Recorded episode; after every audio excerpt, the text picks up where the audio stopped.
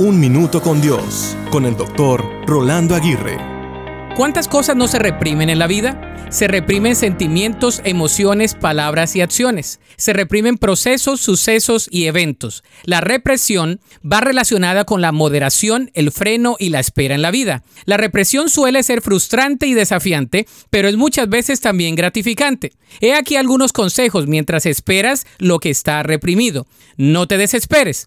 No hagas decisiones emocionales. Reconoce que Dios está obrando en la espera. Recuerda que no tienes control de la mayor parte de las cosas que se reprimen en la vida. Actúa proactivamente para que nada que esté de tu parte se reprima. Por último, confía en Dios en cada momento de tu vida. La Biblia está llena de promesas de parte de Dios para los que esperan en Él. Puede ser que la represión de algo se convierta en una bendición. Dios conoce los tiempos y aquello que está reprimido y suprimido puede ser concedido para ti en cualquier momento. Espéralo con fe. La Biblia dice en el Salmo 37.7, quédate quieto en la presencia del Señor y espera con paciencia a que Él actúe.